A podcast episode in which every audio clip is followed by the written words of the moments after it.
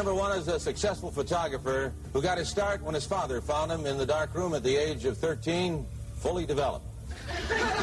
Between takes, he might find him skydiving or motorcycling. Please welcome Rodney Alcala. Rod, welcome. And it's time to meet a young lady for game number one, and here she is. Here is a young lady with a wealth of experience. She once earned a living massaging feet, but she quit when her boss suggested that she work her way up. Then she taught school in Phoenix, Arizona.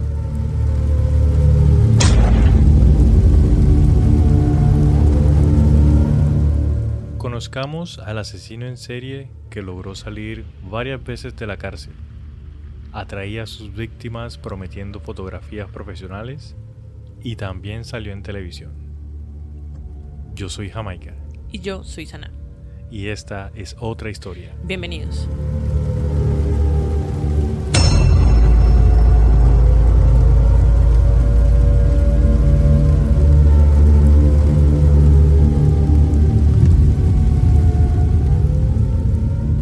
Bueno, Jamaica. Antes de que empecemos, Dímelo todo. primero, ya pasé el formulario a gerencia de vacaciones. Vacacionations. Vamos. Excelente. Segundo, Ah, tienes que aprobar, marica, porque este semestre le hemos metido magia. Uf, estuvimos mejor, hasta con gripa, hasta con mudanza, Sí. lo que sea, y estamos acá firmes. Segundo, estaba pensando, hoy se me ocurrió así como, ¿qué tal que cuando lleguemos a mil seguidores en Instagram, hagamos un concurso o un sorteo de algo? Me parece, sí, a los mil seguidores. A los mil, a los mil un seguidores.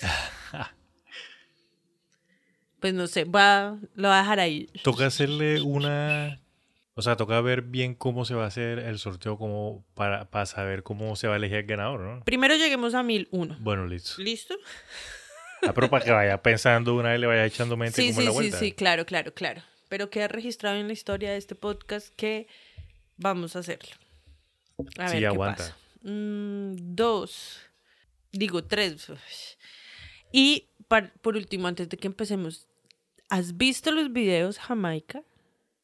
Del supuesto visitante extraterrestre de, mm, de Estados Unidos, del ¿De Texas-? Eso, de Las Vegas. Sí, Estaba claro, sí. con Texas. Sí, vi el, el video. Y... Pues no sé, marica, es que está como que medio raro porque por un lado sí llego a creer de que sí hayan captado un bicho de otro lado porque pues ahora hay muchas más cámaras. Ahorita todo el mundo tiene que en Estados Unidos, pues todo el mundo tiene cámara que en el patio, que en la terraza, que en el techo, en todo lado, marica, en todo sí, lado, en es todo verdad. lado. Y lo otro es que yo no sé si tú te acuerdas o has escuchado del rancho Skinwalker. Oye, sí, nosotros no hemos hablado No, de ese, todavía ¿no? no, todavía no, pero vamos a hablar de eso. Bueno, Bueno. imagínate que, voy a tirar un spoiler, ¿no? En el rancho Skinwalker eh, comentan de que hay veces que se abren portales y que ven bichos saliendo de esos portales. Y que los bichos que salen de esos portales son más o menos como los descri pues Sí, como no se son ve tan en el video. bonitos, sí. Exacto. O sea, de hecho lo con- lo- los confunden con chupacabras y tales, ¿no? Sí, entonces, pues no se sabe, porque la otra es que, quién sabe si también sea el mismo gobierno que está inventando, te está mostrando la pantomima ahí para asustar a la gente. Pero tú sí detallaste el video con un ojo crítico de conspiranoico nato chichombiano, pues. Claro que sí, pero tienes que tener en cuenta de que la cámara no es que sea una muy buena cámara. Marica, y ¿tú no te diste- oscuro. ¿Tú no te diste cuenta que donde el man está parado no se mueve el pasto? No, eso no me di cuenta. Ah, ¿Qué te pasa? ¿Qué, qué Bueno. harías tú sin mí? Pues es que eso pareciese, o sea, como que o es un holograma de otra dimensión que se está empezando a manifestar y está ahí como, uy, zonas, pero todavía no está tan cargado de materia densa, o sea, ¿sí me entiendes? Sí, de sí. densificación, o es un montaje. Porque materia pisa materia. o sea, si el man Si el man llegase, uno pisa el pasto y el pasto se dobla, se mueve, y el man está ahí encima al lado de una mata que ni se mueve, ni, y el man se mueve. Ahí se está moviendo, o sea, como que no camina ni nada, pero sí se echa para atrás, y en ningún momento no roza nada de nada el piso, o sea, está ahí todo intactico, ¿sí me entiendes? Entonces, incluso no puede. No es, bueno, es que la persona que llama se nota que está asustada. Aunque en el video ese me dio la impresión de que la velocidad estaba acelerada. ¿Oh, sí? Sí, porque si no, tú te das cuenta, vainas casi no sé, no- el, man, el man está hablando muy rápido y la chica que le está contesta del 911, del 911, también habla como que muy rápido. Entonces me, pare- me dio la Mm. impresión de que el video estaba acelerado. ¿Acelerado? Porque tú sabes que También en, en las redes sociales, para ahorrar tiempo, como no pueden poner videos tan largos, ponen videos corticos y lo... Pues, es- Sí. es- yo pensé eso, que aceleraron el, el video. No, marica. Eso para mí es Blue Bean, el proyecto que yo te he hablado de que quieren simular que va, se va a armar la chúpame el culo para... Con seres de otro lado. Sí, para, o sea, como para elegir un único gobierno ah, que ya sea de cara a la gente y ellos sean los que tomen las decisiones, entre comillas, para salvarnos. Y entonces ahí sale Will Smith y todos ellos ahí a pelear. Guau, guau, Marvel, uy. Puede ser porque yo hoy también vi una, una noticia que creo que tú me mandaste, en la que estaban diciendo de que todos los países del mundo están endeudados, incluso los Estados Unidos están endeudados. Todo el, o sea, literal, el mundo Todo el está mundo le debe culo a los Rothschilds, ¿qué? al Banco Mundial. al Banco Mundial. Bueno. ¿Quién es el dueño ahorita? Lo más probable es que sean los Rothschild, pero todo el mundo está endeudado De con el. Banco Mundial. Entonces, si el Banco Mundial el día de mañana dice, bueno, mi hermano, todo el mundo me paga el billete y si no tienen con qué pagarme el billete, Me dan culo. entonces o me dan terreno, o me dan poder, o me dan algo, Gente, o me dan niños. gente y puede que puede que ahí empiece lo del nuevo orden y qué tal y qué más Eso es muy complicado, gente. Amigas y amigos que nos están escuchando, tengan el tercer ojo bien abiertos, bien conectados con su corazón. Solamente el discernimiento de uno mismo puede decirte que es verdad y que no es verdad. Sí, yo les iba a recomendar eso. Cualquier video que vean por ahí ahorita, como que no coman entero y sean- seamos un poquito críticos. Analicemos bien las vainas. No comamos entero. Sí. No, coma de- cuento, coma carne. Bueno, bueno, bueno, ya. Listo. Al tema que nos acontece. bueno, el tema de hoy es bastante interesante. Imagínate que muy pocas personas conocen de este man y... El Y man es- fue una gonorreíta, marica. Yo sabía que había la historia de un asesino en serie que Trin y Tran. Está muy costeña, señora. Tiene que especificar un poco más, por favor. O sea, sabía más o menos como en teoría. Es que si digo, pues doy voto así y todo. No. O sea, te- tenía más o menos idea de, de lo que había, de que había una censura en serie que le había pasado esto. Y yo siempre dije como se agarra. El sistema se agarra. Pero entonces hoy vamos a estudiar el personaje y todo el caso, cómo acontecen los hechos, para que no coma cuento. Porque de verdad, o sea, alcanzó a salir en televisión. O sea, yo, yo sé que la época en la que pasó, eso fue como que como en los setentas, En los setentas. pura época, o sea, casi todo ese gremio de asesinos en series es muy de esa época, Sí. parce. Porque ahí fue cuando estalló la mente de todos así retorcidos de las guerras, más todos esos experimentos que estaban haciendo con LSD, más mejor dicho un poquitón de vainas que ustedes ni se imaginan, gente. Ah. Sí, pero es, es muy curioso que precisamente en esta época, en los 60, en los 70, es cuando más hubo, por lo menos en los Estados Unidos, hubo el boom de asesinos en serie y por aquí y por allá. Y una cosa que hizo difícil la captura de este señor fue precisamente de que habían otros asesinos en series que estaban por ahí sueltos, entonces la, la policía como que no sabía si, tenían, Ajá. si estaban buscando a uno, si estaban buscando a dos, si estaban buscando a tres. Y los eh. confundían, los Sí. confundían. Ah. Afortunadamente hubieron unos policías que hicieron muy bien su trabajo y se dieron cuenta De Mindhunter. Ah. de... se dieron cuenta de que los modus operandis de cada uno era diferente. O sea, Sí. asesinaban, pero encontraron los cuerpos de cierta forma, la- los, Empezaron a seguir las escenas del patrones. crimen eran diferentes Exacto. y seguían patrones efectivamente.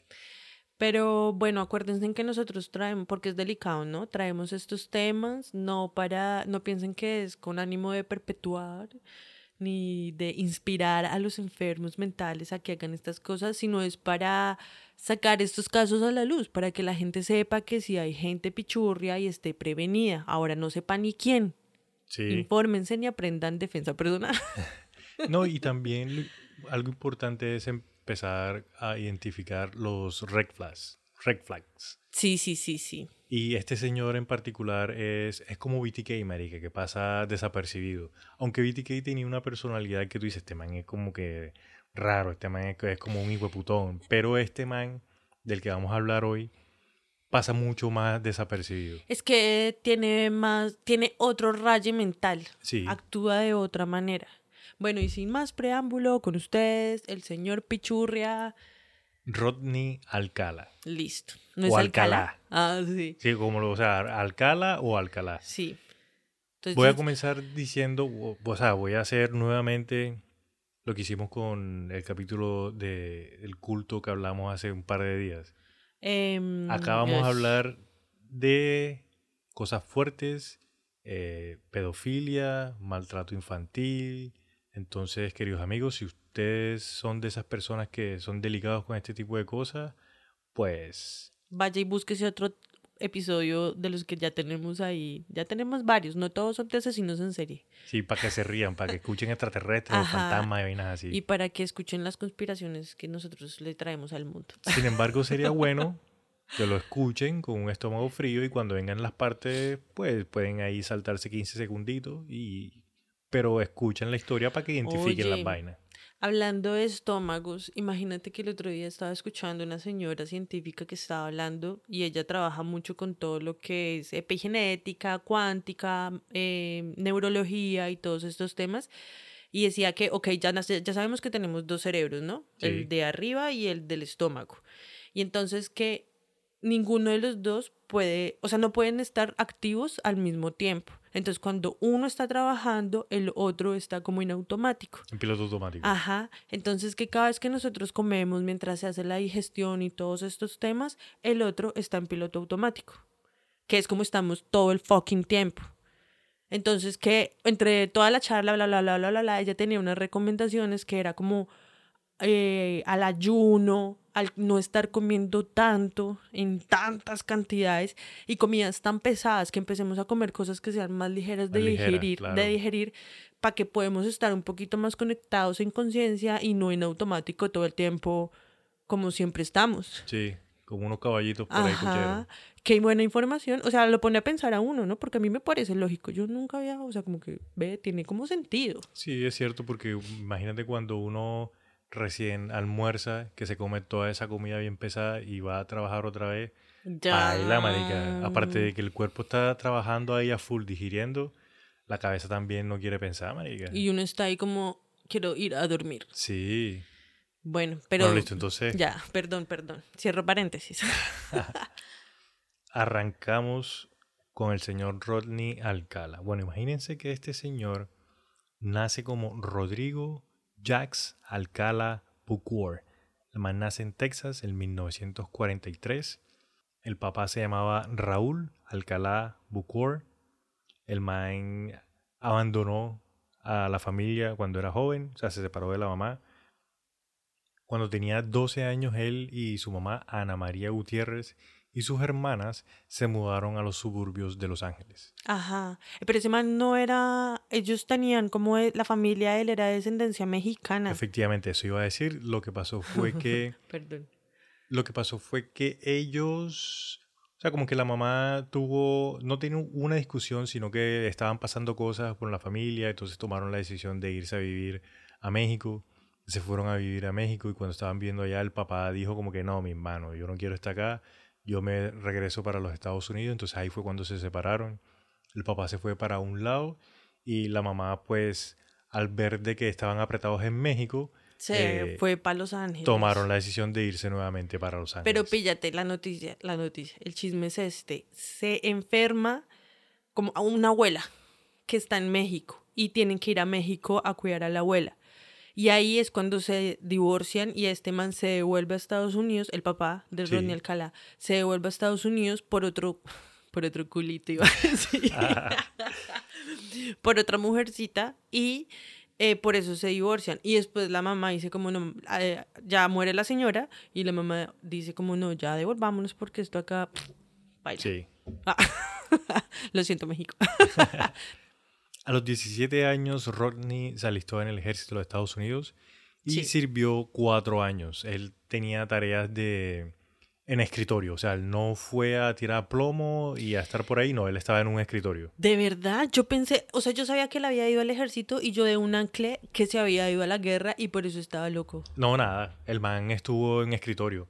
El man estuvo, Y entonces, dicen ¿de que de dónde saca esa loquera tan hijo de puta? Bueno, y que no se sabe. Es que hay personas que nacen con, ese, Se con, el- les, la vaina cambiada. Tienen el chip. Sí, que- y mira que no vamos a mencionar en realidad nada de su niñez porque todo el mundo dice que era un buen alumno, que era sobresaliente, que era muy educado, que era tranquilo, o sea, Un niño Un normal, común y lo que es normal. Sí. O sea, no Incluso presentaba hasta- síntomas psicóticos ni nada. incluso hasta inteligente porque decían de que tenía muy buenas notas en el colegio. Bueno, esos sí son los loquitos, son pilas. Ey, como así La que los loquitos, ey, un favor, esta señora no respeta a Los nadie. psicópatas, esos son eh, pilas, ¿sí me entiendes? Tienen como sus dones, a veces hacen acertijos, a veces con los números, Ellos vienen la con... información, todos tienen como un manejo de información bien. Sí, o sea, pero un manejo de información para un campo en particular. Hay unos que son muy buenos artistas, hay unos que son muy buenos con los números, hay unos que son muy Sí. buenos con, no sé, la tecnología y así. Ujú. Con- Hay pero unos- con una sola cosa. Exacto. Sí, sí, sí. Listo. Ah, pues como BTK, perdón, ya, sigue. En 1968 se graduó de la Escuela de Bellas Artes de la UCLA con una licenciatura en Bellas Artes y luego estudió cine con Roman Polanski. ¿Tú sabes quién es Roman Polanski? No. Yo tengo un amigo de apellido Polanco. No, Polanski. Ese man es un director de cine o algo así, o de novelas o de series. Bueno, está como algún productor o algo de cine. de- sí, trabaja con el cine, mejor dicho. Y el man tiene una demanda por acoso sexual a menores de edad. Pero es que, marica, o sea, ahorita en la actualidad, todos, bueno, el 80%, 90% de los actores, productores de los 90, de los 80, de los 70, todos tienen...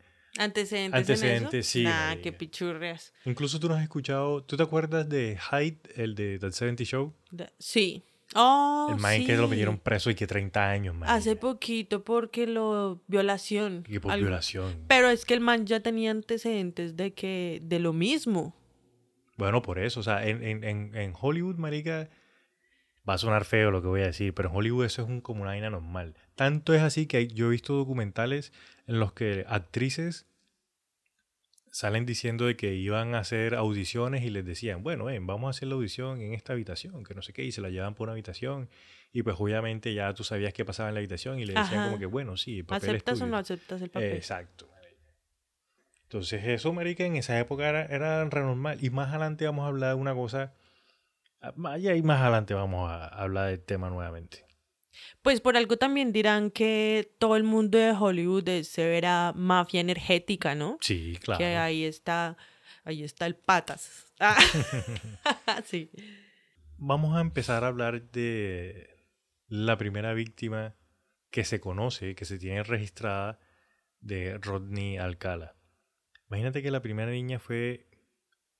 La primera víctima fue una niña de 8 años que se llama Tali Shapiro. Él la secuestró cuando se dirigía a la escuela, le dijo que le quería mostrar unas fotografías bonitas y la chica como que, bueno, está bien, accedió. La Dice- niña. La niña accedió y se montó en, en el automóvil. Ay, Dios. Un señor, creo que se llama Jonathan, el man estaba, o sea, el man estaba en su auto y pilló de que él, se- él, él se para y le empieza a hablar a la chica, que no sé qué y qué tal, y el man dijo como que, "Mm, aquí hay algo raro. Sí, sí. Entonces la chica se monta en el carro de Rodney y este señor decide seguir a, a Rodney. Entonces cuando el man va en su automóvil que llega a su apartamento, este señor que lo está siguiendo nota como algo raro en la forma en la que él está llevando a la niña al apartamento, que la está como que apresurando, como que empujando y el man Sí. dice como que hay algo raro. Entonces el man, No hace nada. el man llama a la policía y el man le dice a la policía como que miren, está pasando esto, vi esto en este lugar, por favor vengan y revisen como para Para estar seguros. como para por lo menos yo sentirme tranquilo de que no está pasando nada y de que y de que todo está bien y que yo estoy montado en, en- en el viaje. Y la policía, ay, no. Si está seguro, si no, ¿para qué nos va a hacer ir? La policía va hasta allá. Ah, sí fue. No te adelante, pequeño saltamonte, coge la suave. La policía va hasta allá y toca la puerta. Tan, tan, tan, tan.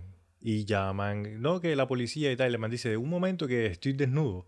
Entonces cuando el policía como que alcanza a ver así por, un, por una ventana Sí. y se dan cuenta de que el man efectivamente está desnudo. Está en bola. pero está seco, o sea, no está mojado. Y si se acaba de bañar, pues debería estar mojado. Entonces el, la- el policía le dice como que, abra la puerta tumbamos la puerta. Ya. Sí. Y el man nada, no abre la puerta. Entonces la policía tumba, Tumba. la puerta. Cuando tumban la puerta, es- lo primero que ven es la niña que está en el suelo, que está golpeada, tú sabes, las barras de hierro que utilizan para abrir las cajas, que son unas barras, una gonorrea. ¿Las cajas? las cajas grandes, que son unas barras así largas, Como dobladitas en la punta. como dobladitas en la punta. Ah, como que con las que también abren los carros, algo así. Epa, más o sí, menos. listo, sí, sí. Con una barra esa había golpeado a la niña de 8 años. Ay, la había golpeado en la cabeza y la había golpeado en el cuerpo. Que la a la niña la encontraron con las piernas abiertas en dirección hacia la puerta Ajá. y que entre la entrepierna estaba full llena de sangre. Y que pues tenía rastros de, de violación. Entonces el policía cuando entra y ve esa escena, el man se queda como, uy, gonorrea, ¿qué es lo que está pasando acá? ¿Y el amán dónde está? Y el man Rodney? ve hacia arriba y se da cuenta de que Rodney está, se está volando por una ventana. Entonces el policía viene y en un segundo tiene que tomar la decisión. O voy por el gonorreo este o, O salvo a la, niña. El man decide salvar a la niña. Ah. El man se queda con la niña, le da los primeros auxilios y rescata a la niña, marica. La niña no se murió. Y en ese momento no se puede pedir refuerzos para que vengan y atiendan a la niña y él salir por el man. O sea, ¿tú qué hubieras Pero, hecho? o ¿También sea, hubieras hecho eso? métele lógica a la situación, marica. O sea, si tú estás a dos metros o a un metro y medio de una niña en esa situación, tú ten- para llamar refuerzos, tú tendrías que devolverte a tu carro. Es que estamos en los 70. Estamos en los 70. O sea, no tengo celular, no tengo radio de alto alcance. Tendría que devolverme al carro a radiar, hey, tengo esta... Se me muere la niña y se me va el otro también. Entonces el man coge, pam, pam, pam, pam, le da primeros auxilios. Yo me quedo con la niña también, marica. Uy, yo no intento sé, yo lo dudo. Porque es que pilla, lo que pasa después. La policía obviamente se da cuenta, o sea, la policía ya rescatan a la niña, se la llevan, no sé qué. Y este Rodney había arrendado ese apartamento con su nombre. Entonces la policía pide, no, ¿quién es el dueño de esto? ¿Quién arrendó esto? No sé qué. Y ya saben que la persona que arrendó el apartamento se llama Rodney Alcala. No, Ok. sabe- no, lo, no lo tienen, o sea, no tienen imagen. No hay visual, pero ya saben el nombre. Y Exacto. su número social y, y todo toda ese esa tema. cuestión, exacto. Uy, no sé, Yami, pero es que no sé. Yo, yo creo que yo sí me iría por ese hijo de puta para cogerlo y volverlo una nada.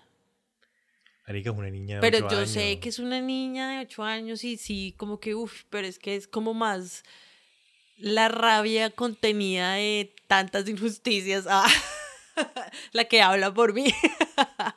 pero bueno, sí. Este man cuando se va por la ventana, marica, el man coge y se va a la costa este. O sea, el man se va para New York. Cuando está en New York, el man se matricula en el NYU, la Universidad de New York. Y el man se inscribe en la Escuela de Artes bajo el nombre de John Berger. Eso te iba a decir, o sea, pero si no tiene, o sea, no lo están buscando en ningún lado, pero bueno, se cambió el nombre. Bueno, ahora que tú dices eso, analiza lo siguiente. El señor que estaba en el auto, que llamó a la policía, y la policía llegue- todo ocurre en un lapso, ponle tú, 20 minutos. ¿Listo? En 20 minutos ese man, se supone que, o sea, esto, este es el registro de la primera víctima. Ah, primera. Y el man lo hace súper rápido. Y el man se escapa y cuando se escapa se va para Nueva York. El man sale desnudo y deja todas sus, sus, Todo. sus, sus cosas. Sus pues, cosas. Y se va para Nueva York. Ok. Yo pienso, y en lo que leí, encontré de que todo el mundo dice de que esta no es la primera vez que el man Lo hacía. lo hacía. Ah, y lo otro que se me olvidó mencionar es que el policía también encontró una cantidad de fotografías de mujeres y de niñas pegadas en las paredes. Que habían como 100 fotografías. O sea, el man ya estaba empezando a coleccionar. Man, ya había empezado hace rato, marica. Que 100 fotografías tú no la tomas de un día para otro. Bueno, sí, es verdad. Y de niñas, o sea, siguiéndolas. Pero no se sabe, el, o sea, no había seguido nunca a esa niña ni nada, sino simplemente fue la primera que vio, la cogió y vámonos. Eso, Eso es lo no que se no se sabe. sabe. no se sabe. Bueno, lo otro que lo voy a mencionar de una vez porque yo sé que muchos van a pensar esto es si, eh, o sea, él nunca dijo nada. Obviamente a él lo cogen, más adelante llegamos a eso. Bueno, Él nunca dice nada, él nunca admite que hizo nada. Él siempre se queda callado, nunca dice nada. Entonces todas las cosas se saben, investigación, pruebas de ADN, testigos. Eh, hay, hay algunas víctimas que logran escapar como esta niña y cuentan las vainas. Entonces así se sabe qué fue lo que, que pasó. sí. Pero él nunca cuenta como su modus operandi no, ni lo que hacía. Nunca. Como otros asesinos que cuando los cogen ellos dicen como que, bueno, sí, mira, yo hice esto y esto y Sí, esto y como esto por esto". ejemplo BTK, que es el más último que hemos hablado, que confesó todo y lo que eso le provocaba y todas Exacto, sus todas sus loqueras. enfermedades. Este man no cuenta absolutamente nada. Bueno, listo. Entonces mira que cuando este man Está en Nueva York. está en Nueva York, se cambió el nombre a John Berger. Él hace una prueba de inteligencia en la universidad. El man obtuvo un resultado de 140 puntos, que es por arriba del promedio, o sea, el man súper inteligente. Y durante toda la carrera, el man tuvo un promedio de 3.5, o sea, sea, un el- promedio bueno. El y man se graduó- becado. El más creo que estaba becado, pero no Imagínate. encontré esos, no lo encontré literal. Y el man se gradúa en 1971. Ok. En 1971 hay una chica que se llama Cornelia Creeley. La chica es una azafata de Trans World Airlines. La chica tiene un apartamento en Manhattan. Entonces, ¿qué pasa con esta chica? Fíjate que la chica se estaba cambiando de apartamento con dos amigas Se que también eran azafatas. Sí, se estaban mudando a otro apartamento. Ok. Pues las tres, ¿sí me entiendes? Como roommates. Roommates. Sí, porque mantener un apartamentico en Nueva York no es nada En económico. Eso en Manhattan, imagínate. Más caro todavía. Claro que son, Son azafatas. azafatas, a ellas les va bien. Ah, No se tiene claro cuándo la cogió, cómo la cogió, nada de eso. Pero solo se, que la cogió. se cree de que, digamos, el modus operandi de él era acercarse a las chicas y decirle, hey, no, mira, yo soy fotógrafo, te quiero tomar una foto esto y lo otro. Ay, cierto. Y entonces se cree de que así fue, de que como que la engatusó. Bueno, no Fijo se sabe bien. prometiéndoles el cielo o alguna vaina. Ay, marica, tengan mucho cuidado con eso. Yo me acuerdo que una vez en el barrio donde yo crecí, yo iba para el trabajo, iba tarde. Entonces yo estaba esperando el bus y se me acerca un man y me dice que él hace retratos, que quiere hacerme un retrato, que le parece que tengo como una cara muy bonita, como una perfil. Perfil. Que, que sí, que sí, vamos, que él no se demoraba nada, que era como a lápiz o algo así, me dijo, y ya él se encarga del resto, sino que es como para tener la primera, la primera pintura. ¿Tú crees, marica? Yo, o sea, iba retarde y yo claramente no me voy a, ay, sí, vamos, quiero que me pintes. Vaya, y como mierda, yo como le hice una cara de reculo y ni le contesté, seguí, seguí como caminando hacia el contrario donde va el bus, para cogerlo vacío, tú sabes ese- Sí, sí. esa técnica Sí, sí. y seguí caminando. ¿Tú crees que uno no paren jamás? Bueno, entonces, ¿qué pasa? En junio 24 de 1971,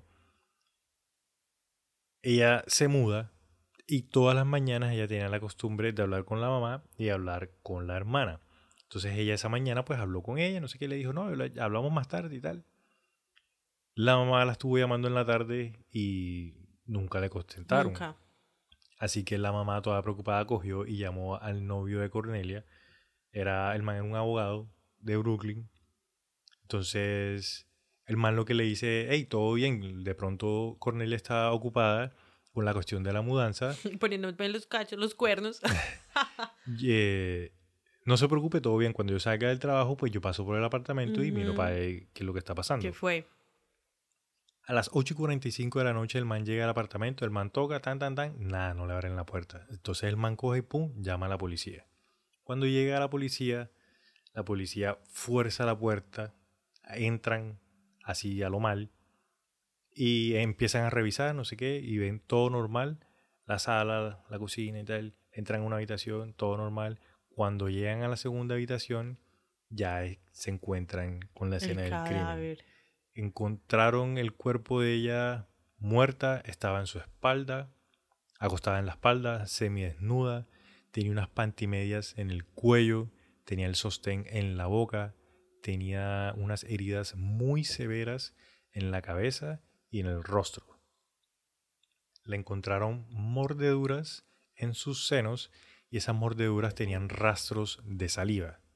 Ay, el- parce. El novio fue el que identificó el cuerpo y el man comenta de que fue muy difícil reconocerla porque Estaba muy mal. la cara se la habían deformado. Ay, parce, qué mierda. Entonces digamos de que en teoría este sería el primer asesinato que se tiene registrado, pues porque la chica de 8 años pues sobrevivió. Ah, una cosa Y- bueno, y, pero ¿cómo supieron que era él? ¿Por las pruebas de saliva, el ADN y eso? Sí, lo que pasa es que em, en este caso en particular la policía fue muy, muy, muy inteligente y en todos los casos cogían las muestras de ADN porque a todas las mujeres siempre le encontraron saliva y mordeduras. Entonces la policía marica cogió todo eso y lo guardó. Entonces con este caso en particular de Cornelia, imagínate que guardaron el ADN y en un en una en un juicio que hicieron en el 2010, todas las pruebas de ADN las, o sea, todo lo que tienen de ADN lo probaron Y y dio positivo Uy, con Rodney Alcala. Entonces hasta el 2010 fue que le pudieron dar justicia a Cornelia. Pero es que si es, si ese policía, o sea, yo sé que esto puede sonar duro, ¿sí? Y es solamente como una opinión no propia, como otra situación. Porque si el policía no se hubiera quedado auxiliando a la niña, si no se hubiera ido detrás del man, se hubieran podido evitar todos los asesinatos que el man hizo después, como este. Me gusta tu forma de pensar. Pero, Pero, que no es mi forma de pensar, es solamente otro punto de vista. O sea, sí te entiendo, pero Igual tú te es quedas que- con la niña. no, marica, es que, o sea, más adelante pasan cosas en la, en la historia que, que dan rabia. Es que por eso es que digo como pudo haber ido también por el man y evitar todo esto. Pero bueno, en fin, Bueno. solamente como una idea que se me vino a la cabeza. Bueno, en ese momento no sabían quién lo había hecho, o sea, se tomaron todas las pruebas, guardaron todas las cosas. Desafortunadamente en ese momento el caso quedó frío. Como te comentaba, hasta el 2010 fue que se pudieron dar cuenta De todo. de eh, con este caso en O sea, de- particular. De las pruebas. Juntaron las pruebas, pues. Bueno, listo. Exacto. Después de esto, este Rodney Alcala, el man había conseguido un trabajo en un campamento de verano en New Hampshire. Entonces, en los veranos, él se iba allá, marica, rodeado de niños al 100. Lo curioso es que mientras el man estuvo trabajando allá, no hubo ningún tipo de... Ah, ¿de queja? No hubo queja, no hubo problema, todo súper bien, la gente con él bien, él con la gente súper bien, o sea, con los niños normal. con los niños normal, nada, nada, nada. ¿Qué? Ush, eso está muy loco. ¿Por qué lo haría? Ah, Mientras tanto, en Los Ángeles, los policías no tenían ni idea dónde estaba este Rodney. Así que el detective que llevaba el caso de la niña de 8 años, el man se puso en contacto con el FBI y el man pues le metió el dedo a los del FBI como que marica, vamos a hacer esto, vamos a poner man en la lista de los más buscados, no sé qué, y el FBI accedió. Entonces el man lo pusieron en la lista de los más buscados en todo Estados A Unidos. Rodney Alcalá. A Rodney Alcala. Sí, pusieron la foto pum, y la distribuyeron en, en diferentes lugares. Y lo pillaron y, los, y lo encarcelaron. Fin. Tan, tan, tan. Pille- Lo que pasa con este, pues, con este cartel es que el man está así en el campamento trabajando normal y dos chicas del campamento se van, salen del campamento y se van a una oficina postal como a llevar las cartas de todos los niños, para hablar con los papás, no sé qué. Entonces las niñas van a la oficina, llevan las cartas, todo bien, todo normal y comentan de que en ese momento cae semejante aguacero, marica. Se, ¿cómo es que decimos? Se arreció. Sí, entonces Se arreció el agua. Las chicas pues no podían salir por la Sí. lluvia, se quedaron ahí en la oficina postal. Las chicas estaban como que aburridas y sí, tú sabes que cuando uno está chiquitico se pone a ver los letreros. Y en esa época no habían celulares ni nada Sí. de eso. Entonces comentan de que las chicas se empezaron a burlar de los manes que estaban en el afiche de los más buscados cuando de repente ven al man, y las peladitas como que, uy, ¿cómo así? Pero si este man, este man es John Berger, pero ahí tenía el nombre de Rodney Alcala. Alcalá. Alcalá. Entonces, marica, las chicas cuando pueden se regresan a- al campamento, Aguas. hablan con el director del campamento y el director dice como que, what, ¿qué está pasando aquí? Y el man Lo va, no, pero calmación. El director va hasta la oficina postal, se da cuenta de que en realidad De sí es el man, sí. Ay, ¿por qué nunca le creen a las niñas, fue puta? Pu- Pues, le creyó, el man solamente Ah, bueno, fue a, a a cerciorarse. cerciorarse, exacto. Y en esos letreros pues está el número de teléfono del FBI. El man llama de una vez al una. FBI, le dicen, hey, pilla, este man está acá, así, así, asado. El FBI le dice como que, bueno, las niñas que lo vieron, que no le digan a más nadie, asegúrense de que ese man no esté cerca de mujeres ni de lo niñas. tienen. Y ténganlo ahí, no se pongan sospechosos, no Nah, aleten, que ya nosotros vamos para allá. Ok. Entonces el man, pues llega el FBI al campamento ese en New Sí. Hampshire y el man lo coge. ¿Lo coge? El man lo coge. Ok, lo coge. ¿Ya qué pasa cuando lo cogen? Cuando lo cogen, el man lo mandan para California, efectivamente, pues para que rinda cuentas allá para ver qué lo que fue lo que pasó. Pero, pues, desafortunadamente la familia Shapiro, la familia de la niña, Ajá. se había regresado a México nuevamente y no querían que la niña testificara en lo absoluto. Yo sé que a esa niña nunca le contaron a la niña. Como la niña estaba dormida por los golpes que le dio el man, eh, nunca se enteró en realidad lo que pasó. Y como era muy pequeña, nunca le contaron. Ah, O sea, sí le contaron, pero ahí cuando es chiquitita, todavía no. Sí, y también ella, pues más adelante va como a uno de los juzgados y ella dice que ella no se acuerda absolutamente de nada, sin embargo, lo que le comentan, ella narra entonces qué es lo que le comentan y esto y que lo otro. Bueno, entonces acá, pues la familia se fue a México, no querían que la niña se enterara de lo que había pasado. Este Ronnie Alcalá se declaró culpable por un cargo menor de agresión. El man recibió una sentencia indeterminada, lo que significaba de que en cualquier momento al man lo podían soltar. O sea, pagaban la fianza y ya. Ni siquiera, porque en los 70s, en los 70s en California, más específicamente, había un programa que todas las personas que se registraran como agresores sexuales los metían presos y cuando los psicólogos y los psiquiatras ya decían como que bueno, este man como que se recuperó, Ya se curó. Ya no es una amenaza, pum, lo soltaban. Ah, pero vaya y diga que consume weed y lo verá como le va. Ah. De eso No vamos a hablar creo, más adelante. ¿también? sí. No, pero no te creo. que- O sea, al man lo dejan salir porque el psicólogo que lo atiende dice, ah, no, este man lo que está Sí. es bien. Re loco. Y el man re lo loco, papi, re loco. no sé qué es eso, pero me acordé.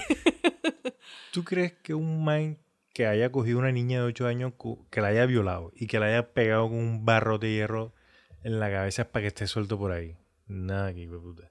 o sea, mm, es que fueron los dos casos, ¿no? El de la niña y el de... mm, No, en este momento Solamente están hablando de solamente la niña. están hablando de la niña porque la policía sabe por el apartamento de que es Rodney Alcala. Pero la otra chica, la zafata, Todavía no. Ok, no listo. Pero entonces, el sistema es una mierda. El sistema es la cagada. en este caso... Y en el todos si- los casos de asesinos en serie, el No, en sistema este es la caso, cagada, güey. La policía hace un muy buen trabajo, pero el sistema es el que falla. Por eso el Baila. sistema es la cagada. Entonces mira qué pasa. Después de tres o cuatro meses, en 1974, el man es liberado. Y el man Hmm. viene y secuestra a una niña de 13 años que se llama Julie J. O sea, básicamente dijeron como no, fue culpa de la niña, libérenlo. Y el man sale y va otra vez y hace lo mismo. Sí. Si pillas, el policía debió haber ido tras él. Entonces, mira, comentan lo que pasó fue que él coge a la niña, le, eh, la niña iba para el colegio también y le dice como que ven, yo te llevo para el colegio y tal. La niña se monta en el carro del man y el man le eh, pasan por el colegio y el y la, la chica le dice como que hey, Ey, ese es mi ¿era co- acá? sí, este es mi colegio y tal. El man le dice, no, todo bien, vamos aquí a dar una vueltica y tal. Entonces se la lleva por una zona de bosques y empiezan a fumar marihuana y un guardabosques siente el olor de la marihuana y llega allá O sea, el man le está dando weed a la niña. está dando weed a la niña y aparte de eso la obliga a que lo bese. Oh my god. ¿listo? Entonces, cuando llega el guardabosque, la chica pues viene y le dice como que no, este man me cogió, que me estaba obligando, que esto, que lo otro. Y Rodney Alcala lo que dice es que no, que la chica era la que había traído la marihuana, que ellos eran amigos y que solamente se estaban dando unos besitos y tal. que no sé qué. ¿Sigues? O sea, y eso es lo que el sistema cree. Porque ¿cómo va a ser que un hombre blanco vaya a estar correteando a una niña? La niña es la que tiene el demonio adentro. Y mira que el man eh, no tuvo ningún cargo de, de abuso en contra de la niña, sino que por la marihuana. ¿Qué tal este maldito? El man violó la libertad condicional, entonces lo metieron preso dos años. Ah, bueno, listo. ¿Otro año? Dos años. ¿Dos años? Y, y nada sale más? otra vez.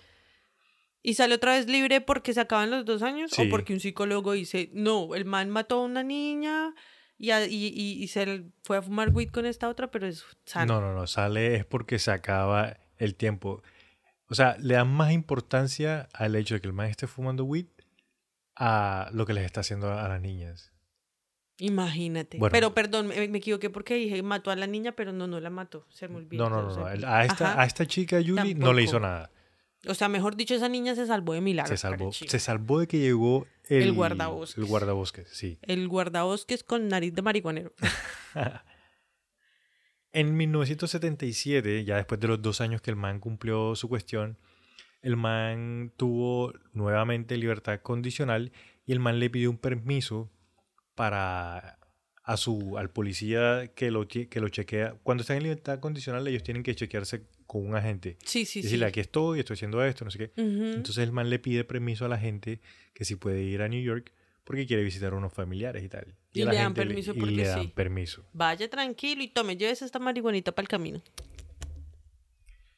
En, cuando el man llega a New York en el 77, estaba Son of Sam activo. Un asesino en serie que vamos a tratar más Ah. adelante. No, esa Eh, es otra Esa es- pichurria. Esa es otra historia. Ajá, esa es otra historia, Pat. Entonces, ¿qué pasa? Cuando él llega a New York, se encuentra con Ellen Jane Hoover, una chica de 23 años. ¿Qué pasa con esta chica?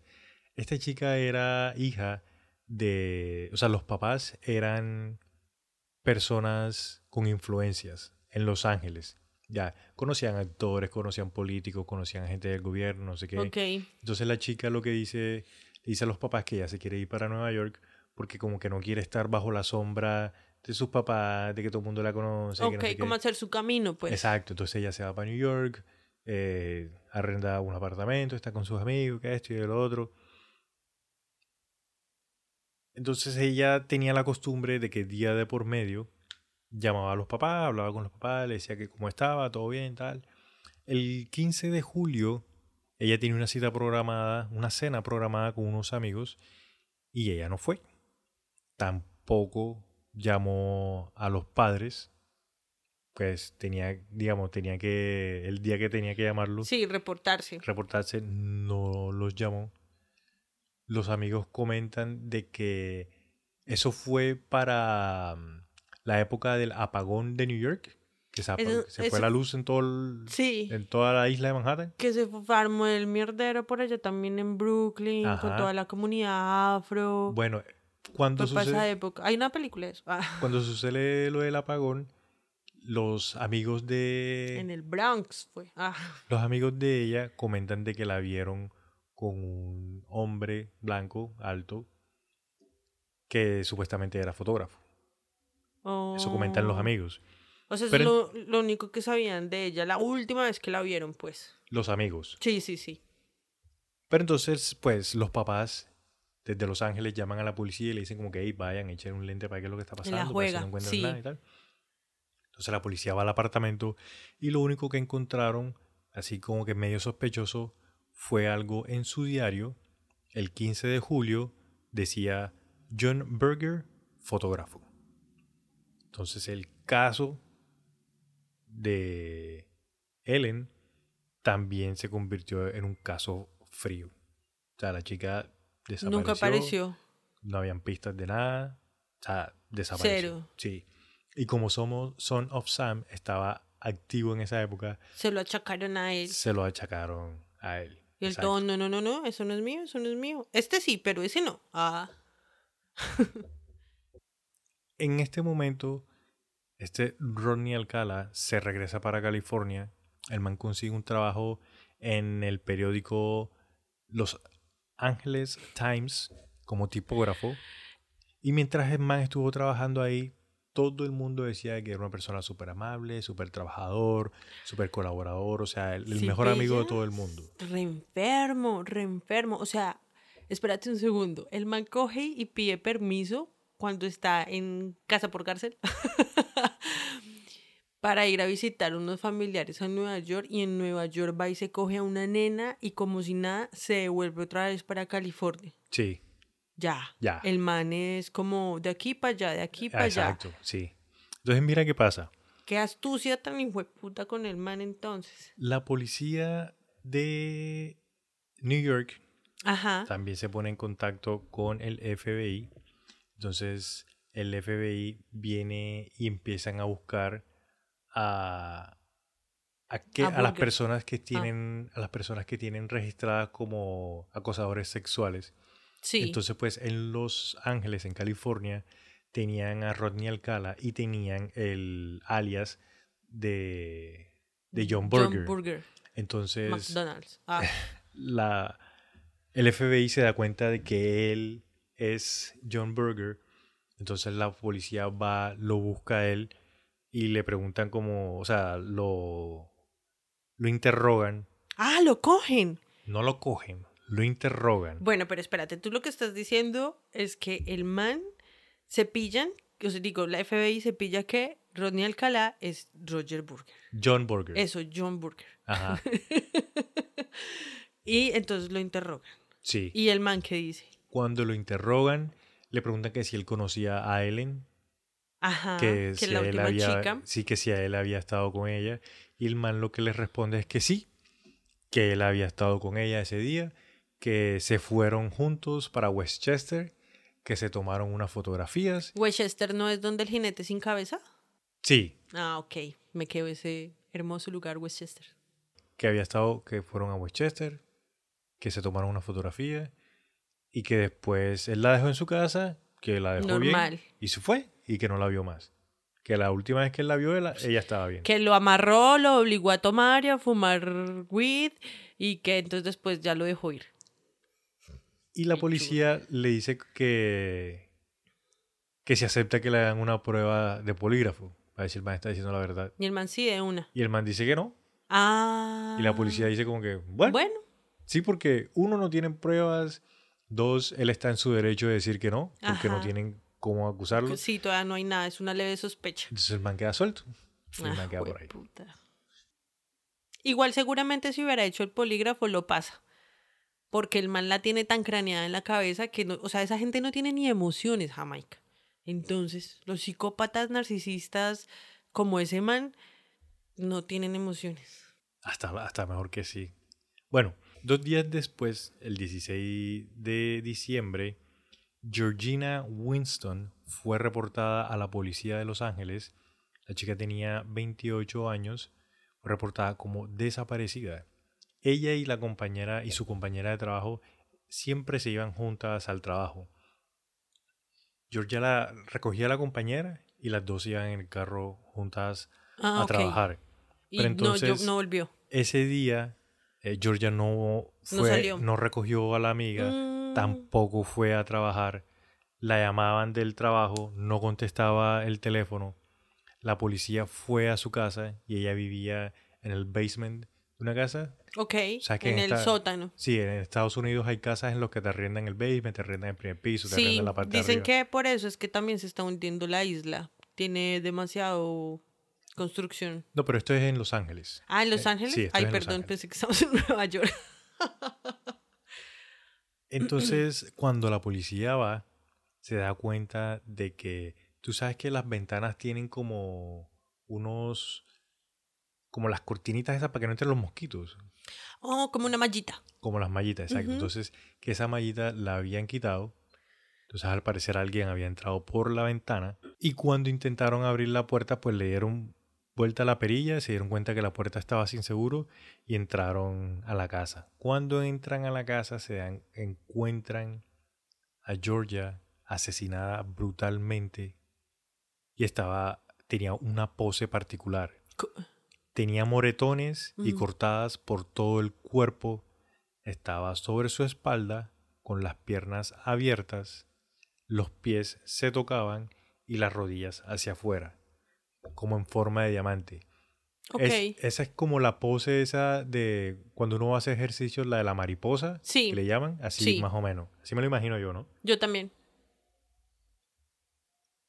Había una mancha de sangre en su entrepierna muy considerable, o sea, bastante sangre, por ser violada. Tenía pantimedias en su cuello y al lado de la cabeza de Georgia encontraron un martillo de orejas. El martillo de orejas, ¿sabes cuál es? No. El martillo de orejas es, es el martillo común y silvestre que nosotros conocemos, el que en la parte del frente golpea el clavo y la parte de atrás se saca el clavo. Ah, ok, ya. Eso Ya. es un martillo de orejas. De orejas, sí. Um, bueno, pero no nos desviemos de lo que es importante. A todas las deja asfixiadas con las medias, ¿no? Sí. Entonces encontraron que ella había sido golpeada en la cabeza con el lado de las orejas del martillo, Mierda. lo que hizo de que la sangre se esparció literal por todo el apartamento. O sea, por todo lado había sangre. Por todo lado. Chispas y cuánta vaina.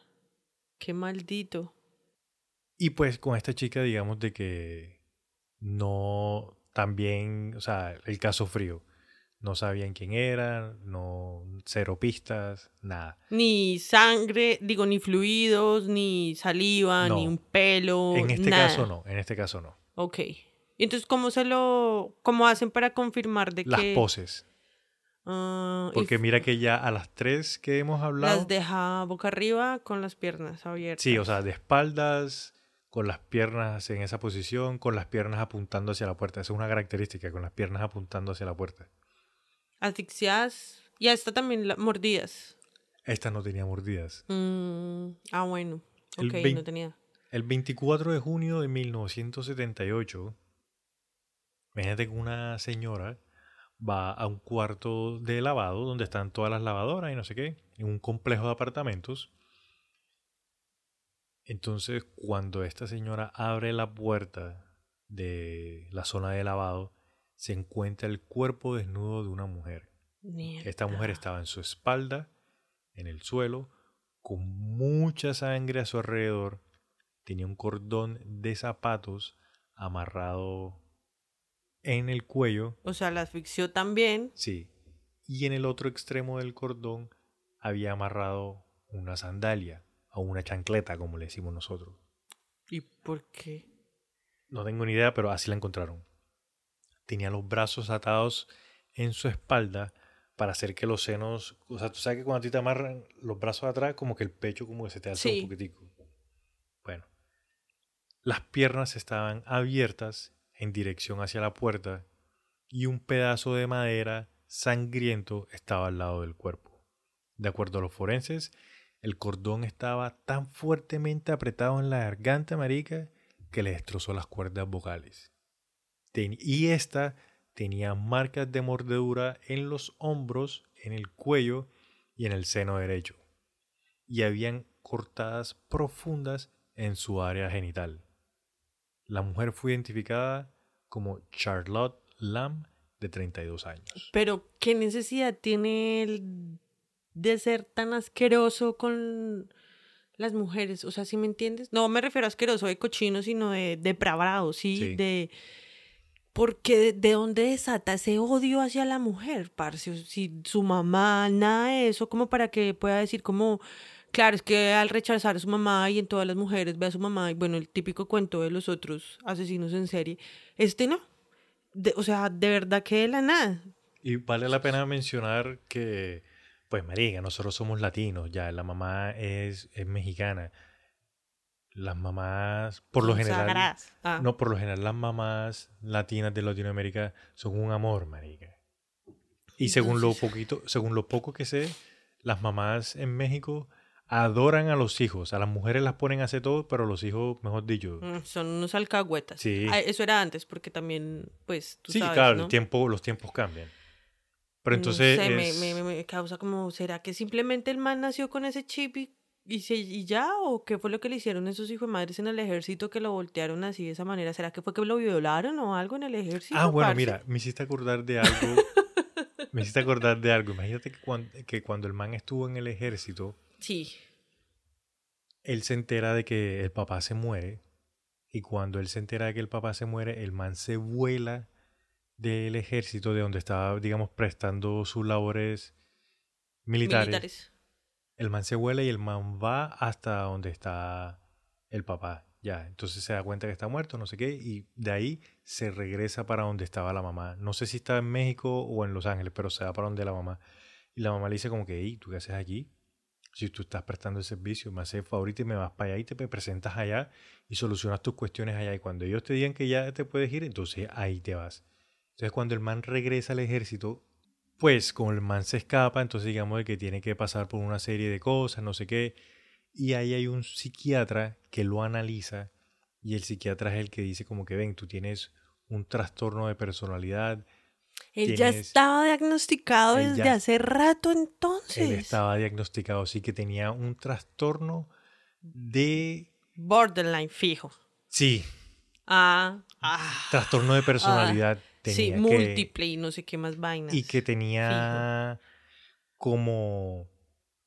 Ay, ¿cómo es que se dice? Como... ¿Maniático? No, o sea, que al man se le dificultaba establecer relaciones con otros, eh, em, relaciones sociales, eh, algo más o menos así. Algo así. Ah, como asocial. Asocial, psicópata, narcisista, careverga. Sin embargo, el psiquiatra también dijo de que este tipo de personas son asociales, pero o sea, no tienen sentimientos, no sienten nada, pero pueden imitar perfectamente las emociones para que las demás personas crean que ellos están sintiendo eso. Es como cuando yo quiero, como cuando estoy con personas que son así, sobre todo mujeres que son así muy adultas. Sí, yo a mí me gusta decir frases como yo te he contado, como si Dios quiere, sí, yo sé que sí, así va a ser, porque esas frases hacen que esas personas se sientan cómodas con uno y digan, esta vieja no es una loca satánica hippie crespa, que no se pinta las canas, sino que sienten como, ah, estamos hablando el mismo idioma, entonces como que sienten un poco más de confianza en uno. es un truco que yo uso, lo siento. Otra cosa también que voy a, voy a aprovechar y voy a mencionar ahora que me acordé, es que durante toda la historia de la vida de Rodney Alcala, el man siempre tuvo novias. Y las novias jamás, ni por el hijo de puta. Las novias ni se enteraron de lo que hacía. El man era un amor con las novias que las cuidaba, que las respetaba, que tanto es así. Maldito maniático. Tanto es así que durante toda la historia no vamos a mencionar, solamente vamos a mencionar a una de las novias y porque salieron juntos a tomar fotos. Pero ninguna de las novias se quejó de que no, que él hacía, o que no, que era él raro, o no, que él me decía que hiciéramos cosas. Nada, marica. Nada. Ni siquiera que le pedían por el chiquito ni nada. Nada, nada, nada. Bueno. En 1978, a pesar de sus antecedentes penales, Rodney Alcala fue admitido como el soltero número uno en The Dating Game, un programa de televisión. Ay, ahí es cuando sale en la televisión. Uy, no, pero espérate, o sea, televisión. Aquí es donde voy. Yo sabía que había un asesino en serie que había salido como en un mini reality de los 70 Sí. buscando pareja. Ajá. Pero yo no sabía que ese man había hecho ya, o sea, todo el recorrido que tenía para llegar ahí. Yo pensé que había sido como el que mató a la chica con, el, con la que salió en el reality. Sí, o sea, no sabía que había hecho todo eso antes. Lo de la niña sí lo sabía. Yo lo que, yo cuando escuché lo del asesino en serie, que fue un programa de televisión, yo dije, no, seguramente el man fue al programa de televisión, le pasó algo, se tostó y después fue que empezó a matar. Pero nada, marica, el man ya estaba ahí metido. O sea, ¿tú crees que el man se le activó fue porque no lo eligieron en el Eh, reality? de pronto, o sea. Entonces, mira, encontré. Bueno, en YouTube está el, Está. el video de cuando el man eh, va al programa. Entonces, vamos, pues vamos a poner el audio también para que no tengan que irse hasta allá, sino que para que le escuchen la voz al man y lo que el man dice. Obviamente está en inglés, pero se entiende ya. Bueno, pero vamos a ponerlo todo. ¿Cuánto dura? Es cortico, María, es cortico. ¿Un minuto? No, son como cuatro minuticos. ¿Cuatro minutos? Ey, es cortico, todo Bueno, amigos, alístense. bien. Ahí no, todo bien que... Si no, pues adelanten los cuatro minutos. No, igual, o sea, eh, da hasta risa, o sea, toca escucharlo para que... Bueno, pero tú lo vas a poner en inglés o en español. En inglés, marica, es para que le escuchen la voz al man. Pues sí, pero entonces los que no saben inglés, ¿cómo van a saber para Bueno, los que los chistes? los que no Yo, saben ¿cómo voy a inglés- hacer para los chistes? Los que no saben inglés, cuando digan eh, number one, ahí le van a escuchar, para que escuchen la voz del man, que el man se escucha como un man normal. Ya. Bueno, yo creo que voy a hacerte editar ese video para que no quede tan largo, pobrecitos nuestros amigos. Nada, cortico, maricas. lo que dura una canción. Bueno, chill. yo no sé. Bueno, listo, ahí va.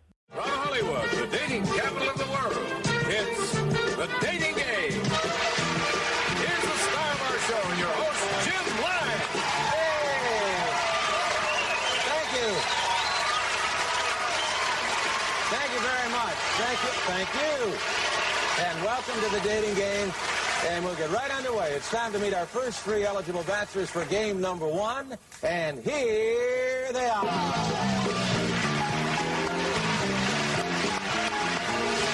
Good luck, gentlemen. Well, let's see. Bachelor number one is a successful photographer who got his start when his father found him in the dark room at the age of 13, fully developed.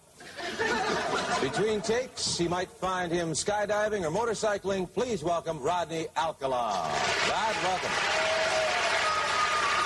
And it's time to meet our young lady for game number one, and here she is. Here is a young lady with a wealth of experience. She once earned a living massaging feet, but she quit when her boss suggested that she work her way up. Then she taught school in Phoenix, Arizona, and now she's here to educate our three bachelors in the art of amour. Welcome, if you will, sensational Cheryl Bradshaw. Hello, Cheryl. Mm, don't sit down yet. Just a minute. Want to make sure everything is straight. You relax? You feel okay? All right. You know there are three bachelors over there. There'll be one, two, and three. Ask them anything you like to find out more about them, except their name, age, occupation, or income. Okay? And we're going to start by having them say hello to you and see how they sound. Number one, would you say hello to Cheryl, please? We're going to have a great time together, Cheryl. Okay. And here we go. Bachelor number one, Yes. what's your best time? The best time is at night, nighttime, Why do you say that? because that's the only time there is. The only time? What's wrong with uh, morning, afternoon?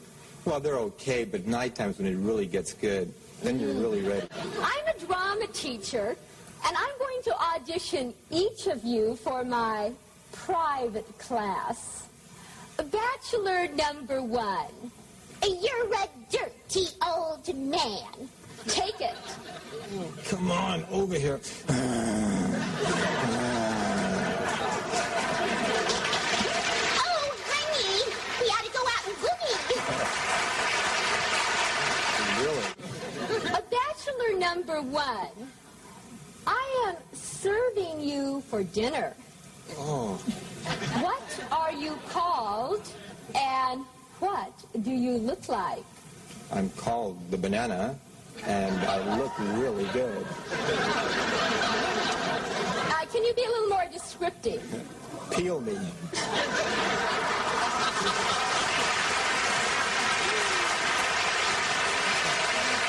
Later, Bachelor One. Later. Welcome back to the dating game. And Cheryl, we have reached the moment of truth, as we call it. You've heard from the bachelors. You got some great dramatic presentations, some good answers. But now I'm going to ask you a question. Will that date be bachelor number one, bachelor number two, or bachelor number three? Who gets the dates? well, I like bananas, so I'll take one. Number one, bachelor number one. All right. Well, there they go. However, you did leave one remaining, and this is your date, and I want to tell you something about him, Cheryl. He's a skydiver, so he's got a lot of nerve. He's into motorcycling. He's also a fine photographer. Say hello to Rodney Alcala. Rodney, come on and say hello. Congratulations, Rod. You did it with the one answer.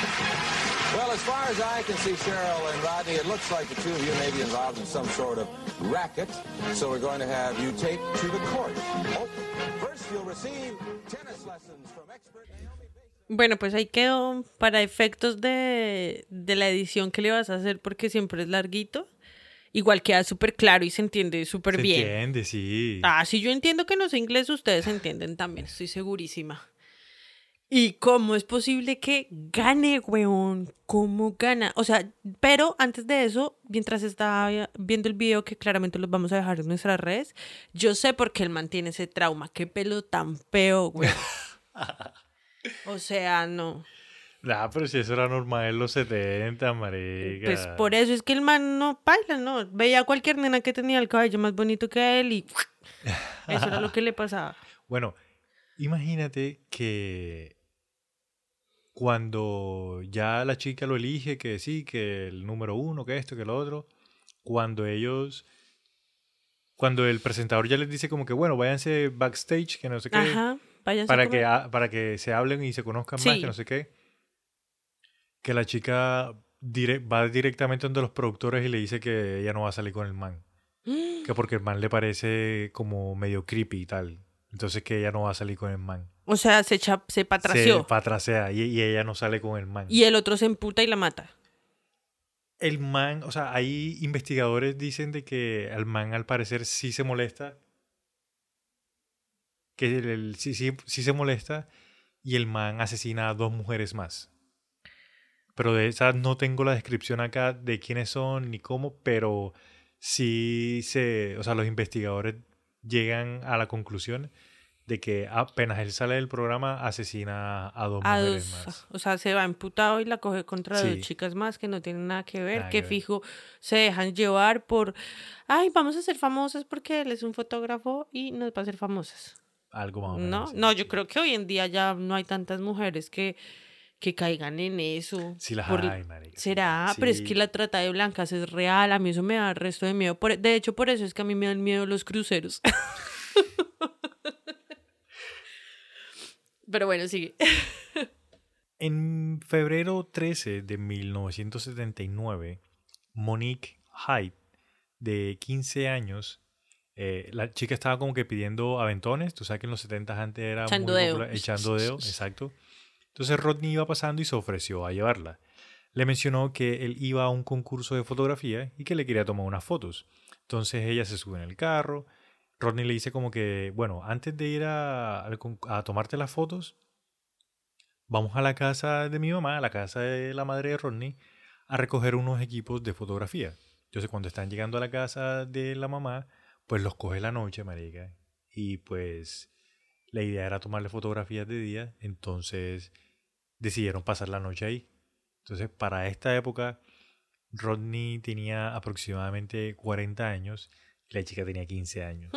No, o sea, no se sabe si, si se acostaron, si tuvieron relaciones sexuales o qué pasó, pero pasaron la noche juntos, o sea, en el mismo lugar. Yo sé que hay muchas personas que deben estar pensando, personas pichurrias que deben estar pensando en este momento, pero ¿qué hace una niña de 15 años pidiendo aventones y echando dedo? Eso le pasa, bla, bla, bla, bla, bla, bla. Y no, no, paren esos pensamientos pichurrísticos, pichurrísticos, porque no importa cuál sea la situación, nadie tiene derecho a ser un piro, hijo de puta, No, y tam- violado. Y tampoco sabemos cuál es la, en qué condición está la chica. De pronto la chica viene de un hogar abusivo, marica, y También. quiere ir a buscarse su ayuda fortuna o a buscar otro ayuda, sí. camino, sí. Entonces, dejar de juzgar, listo, continúa. Listo, entonces al día siguiente, él la lleva a un lugar desu- desolado. Luego caminaron unos 15 minutos más para ir un poquito más profundo donde estaban. Querían llegar a un lugar que tuviera más árboles. Cuando llegaron al lugar, pues él saca sus equipos, le empieza a tomar fotografías. Él le pregunta que si hay algún problema en tomarle fotos desnuda. Ella dice que no, que todo bien. Le tomó un par de fotografías desnudas y le dijo que si se podían tomar fotografías tontas, eh, silly pictures. Entonces ella le dijo que sí, que todo bien, no, que no pues ya había la problema. en bola, ya que más que. Entonces él le dice que se suba la camisa y que se la ponga en la cara. Cuando ella se sube la camisa a la cara, marica, el man coge un- una rama de un palo y ¡pam! la golpea en la cabeza y la deja inconsciente. Cuando ella se despierta de estar inconsciente, ella, digamos que se hace la que está inconsciente. O sea, ella está despierta, pero se está ahí sí, yo- quieta. sí, es como cuando yo siempre digo en las películas de acción que matan y, y se quedan moviéndose y todo eso. Yo, marica, hágase el muerto, Muerto. hasta que se vaya el man. Exacto. No, sí, sí. Pilla lo que pasa en este caso. La chica se hace la inconsciente, pero entonces él la empezó a morder en la vagina, la empezó a morder en los senos y empezó a violarla por la vagina. Pero ella empezó a gritar cuando él empezó a ponerse más violento, que empezó como a sadomasocarizarla. O sea, empezó con el sadomasoquismo. Ah, exacto. Pero, uy, no, espérate. Se aguantó el resto la nena sin gritar ahí hasta que no aguantó más. El man viene y le dice que se callara, que dejara la bulla, le pone la camiseta en la boca y la estranguló hasta que quedó inconsciente nuevamente. Cuando ella vuelve en sí nuevamente, Oh my God. pues se hace otra vez la que está en el Sí, sí, inconsciente. sí, claro. Pero se dio cuenta de que tenía las manos y los pies atados.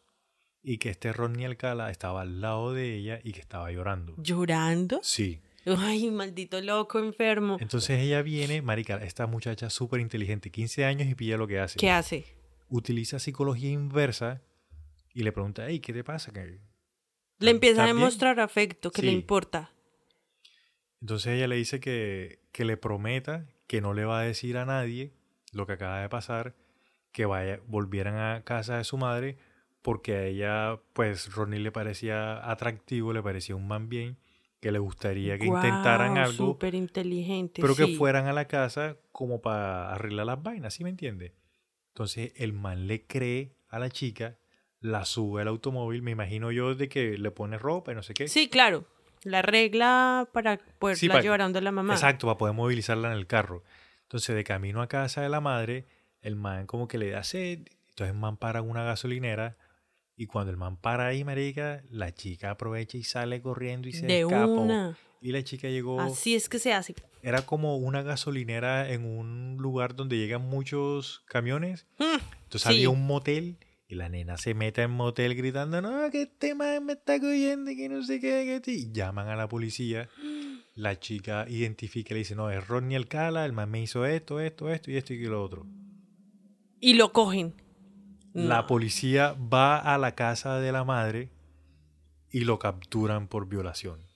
O sea, el man está ahí donde la mamá. El man estaba donde la mamá y lo cogen por violación. Entonces la policía le pregunta como que, hey, ven acá, ¿tú por qué haces ese tipo de cosas? Y el man dice que cuando el man se encuentra en una situación en la que no sabe qué hacer y está con una mujer, la viola. Esa fue la respuesta que el man le da a la policía. El man, cuando hace esas declaraciones, porque esas declaraciones sí me acuerdo, em, habla en tercera persona de él.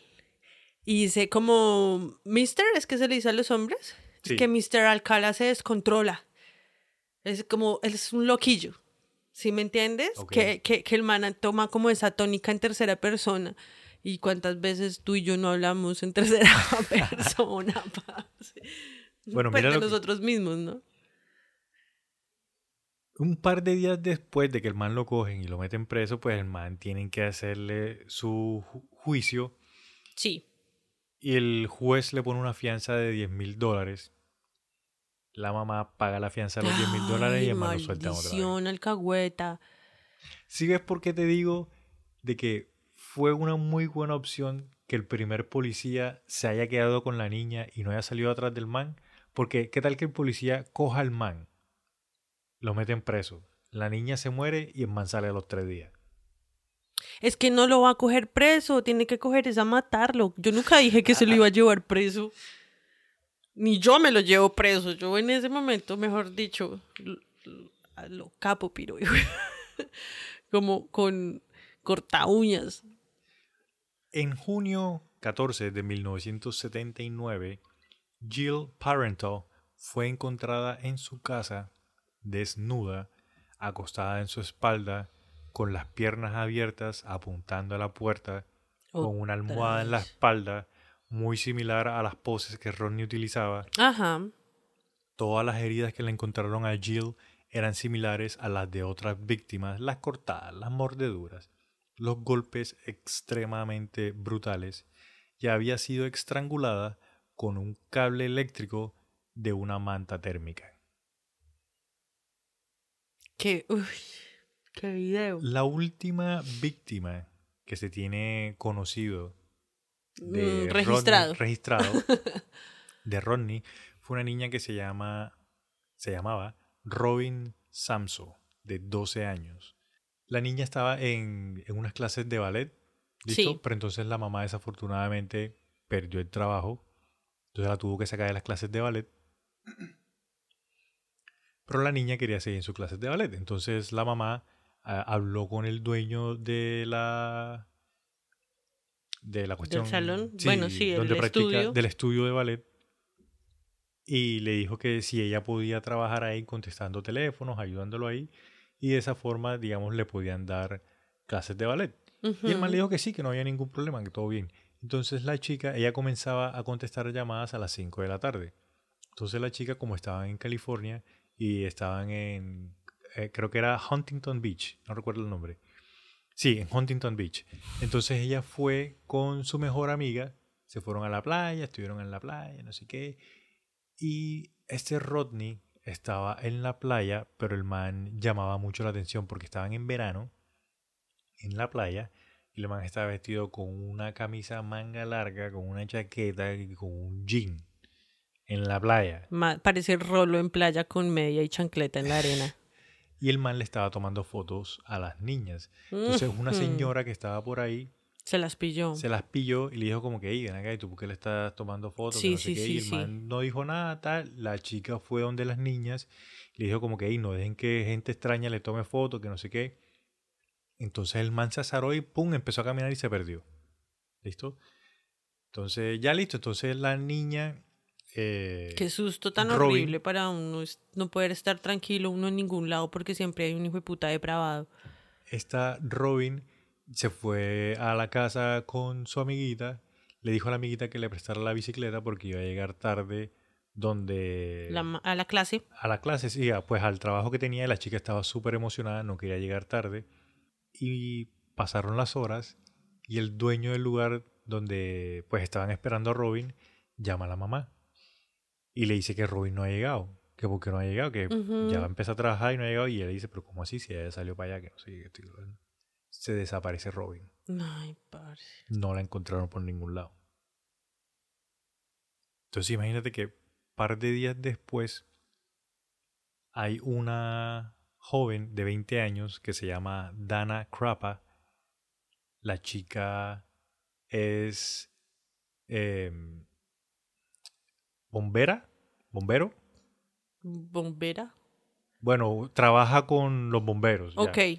Entonces, Con el cuerpo oficial de de bomberos. bomberos, sí. Entonces ella ve a un auto estacionado en una zona de bosques.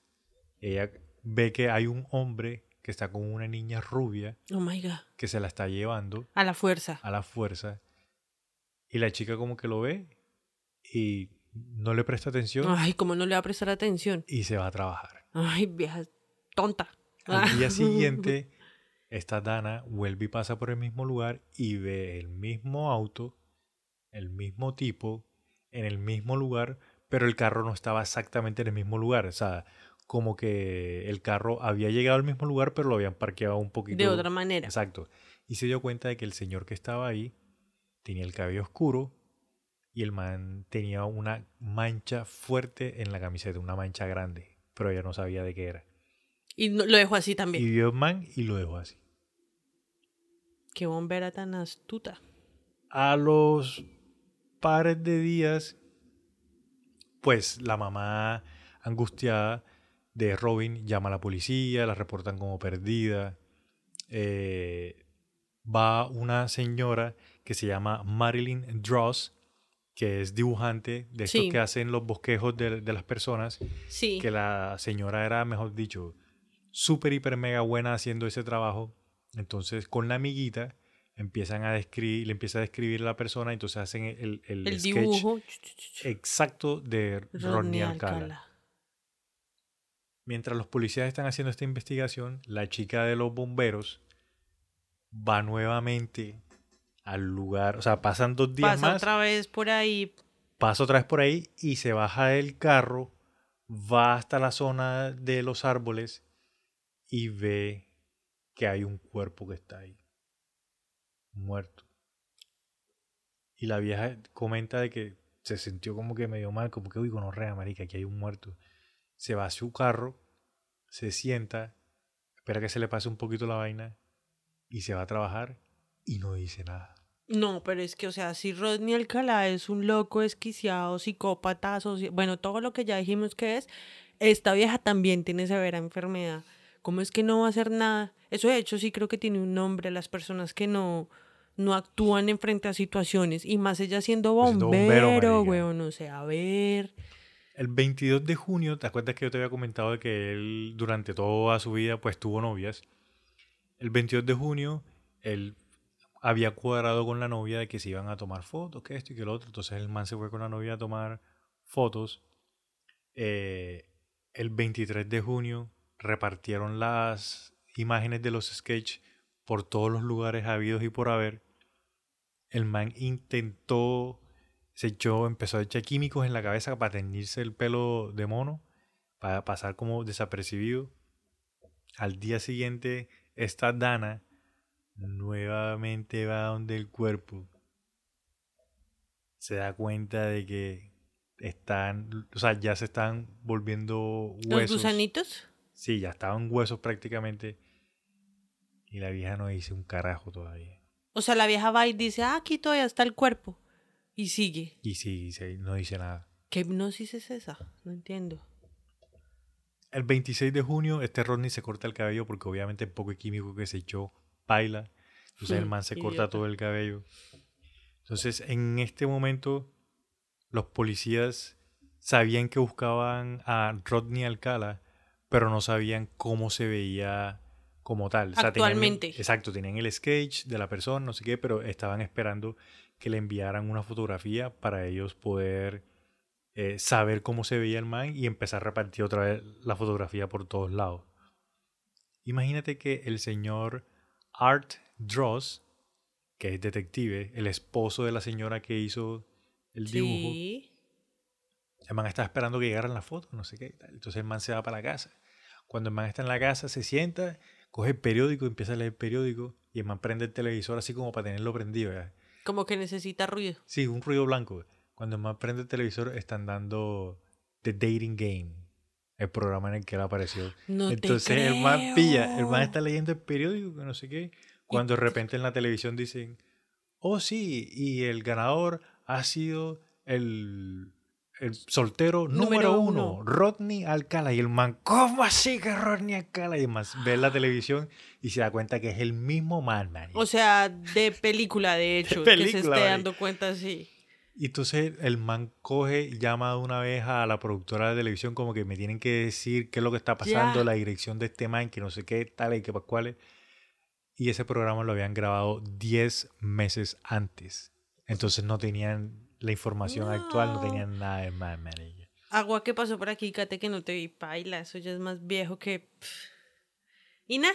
Eh, mira, el 2 de julio está Dana, la bombera, la bombero, estaba con un compañero de trabajo y, eh, o sea, leí de que al parecer la chica como que intencionalmente llevó al man al área, pero no le dijo como que, hey, encontré estos huesos, sino que le dijo como que, hey, ven, vamos a caminar por acá, vamos a revisar por acá con el compañero, ¿no? Y cuando llegan ahí, el man como que, uy, marica, aquí hay unos huesos, vamos a llamar a la policía. Y el man llama a la policía de una, la policía llega, se da cuenta que son huesos de humano, empiezan con la investigación. Espérate, ¿cuántos días pasaron? 12 días pasaron. 12 días pasaron para que. Y la vieja pasaba constantemente. Sí. O sea, ella dice, ay, yo pasé varias veces. ¿Y qué explicación da de por qué nunca abrió la jeta?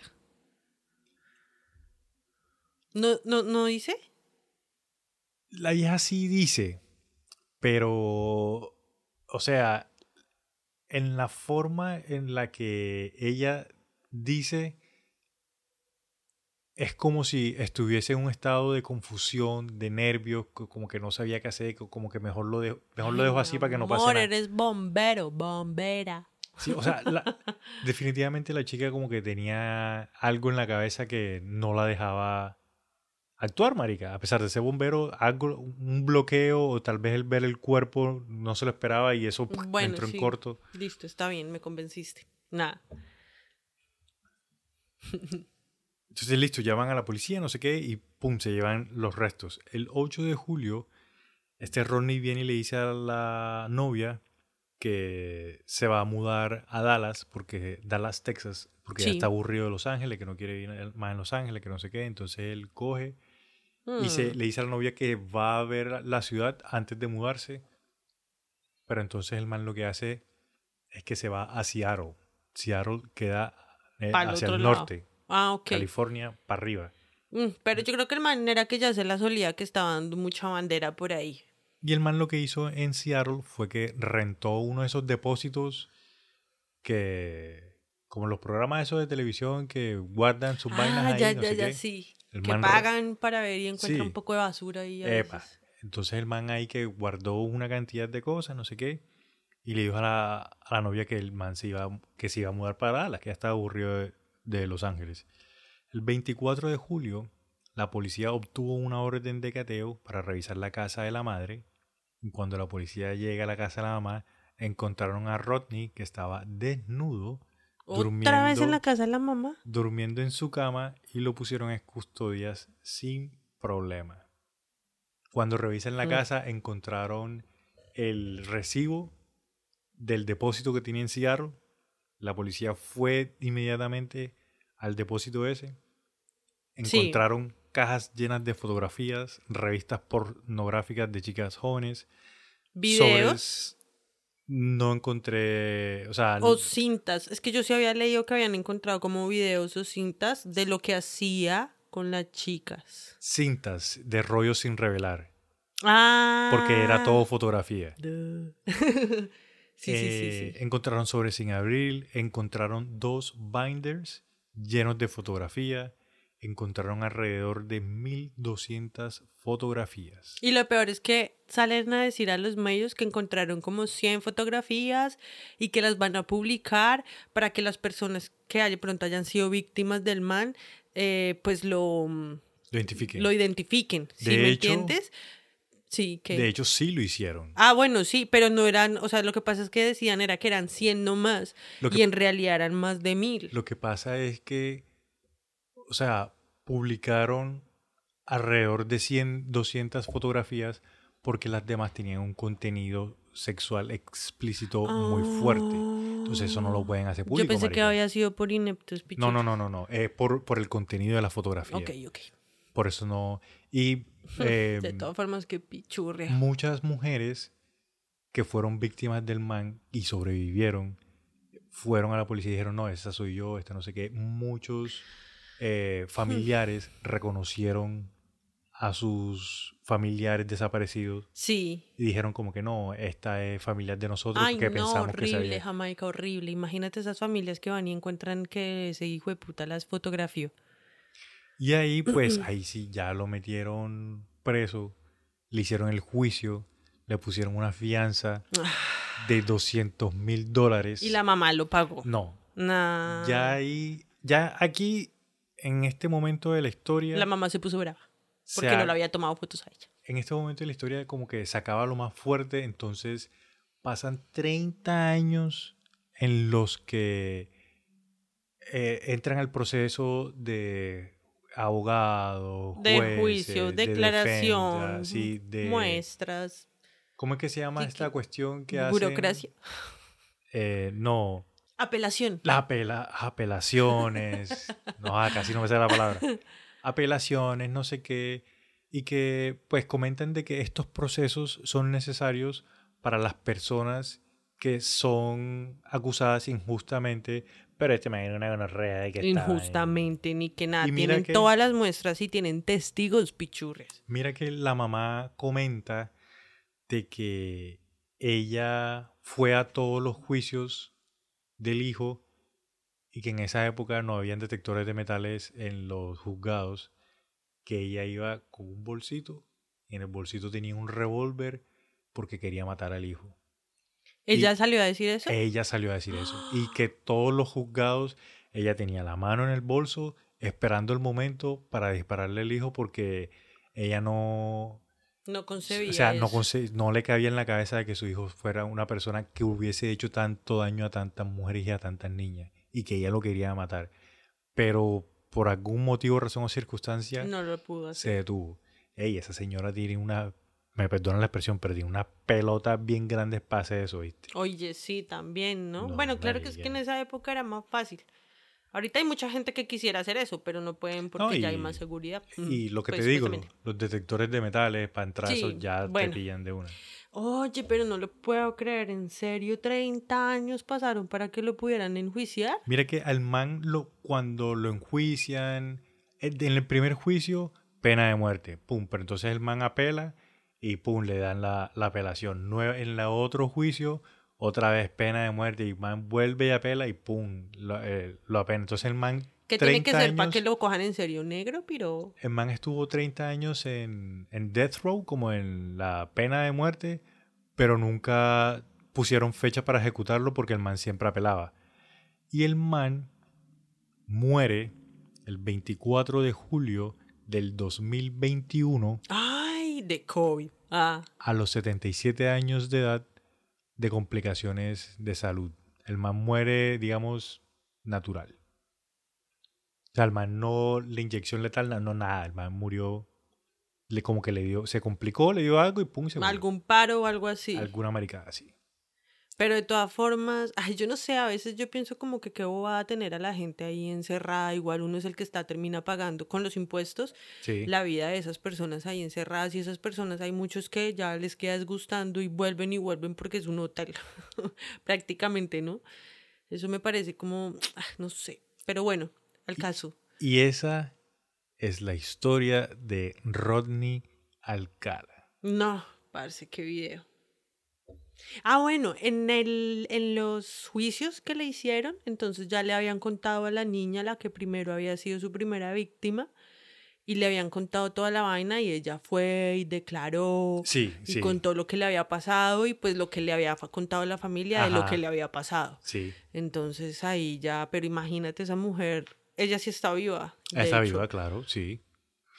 O sea, ¿cómo vives tú después de toda esa mierda, weón? Muchas mujeres dicen que después de que las violan prefieren que las maten. Porque ya es estar como muertos en vida, ¿sí me entiendes? Pero mira que la, la niña de 8 años, ella digamos que pues tuvo una vida normal, por lo que hemos hablado en otros capítulos. Yo me imagino que esa chica no se acuerda y lo que hizo fue que bloqueó toda esa mierda, marica, y no se acuerda. Sí, Y lo que le comentan, pero no es lo mismo que tú te acuerdes a que te comenten ya. pero yo creo que mm, sí, es verdad. Eso que dices es verdad. Pero yo creo que eh, ahí el sistema falla por racista, parce.